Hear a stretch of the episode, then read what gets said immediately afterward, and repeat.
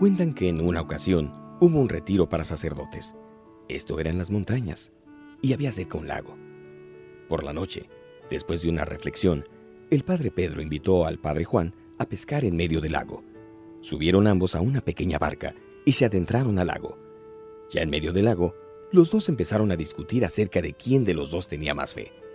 El padre Pedro, molesto, se levantó y dijo, Estoy cansado ya de discutir con usted acerca de mi fe. Dicho esto, salió de la barca y empezó a caminar sobre las aguas. El padre Juan viendo esto se quedó con la boca abierta, se arrodilló y dijo, Señor, ¿cómo es posible que el hermano Pedro tenga más fe que yo? Haz que yo también pueda caminar sobre las aguas. Terminada su oración, se levantó, bajó de la barca y se hundió. Con mucho trabajo subió a la barca y volvió a orar. Señor, que yo también pueda caminar sobre las aguas. Bajó de la barca y volvió a hundirse. Así pues, cada vez que bajaba de la barca y se hundía, al subir, oraba con más fe y con más fuerza. Señor, haz que yo también pueda caminar sobre las aguas. Y a cada intento que hacía, obtenía el mismo resultado.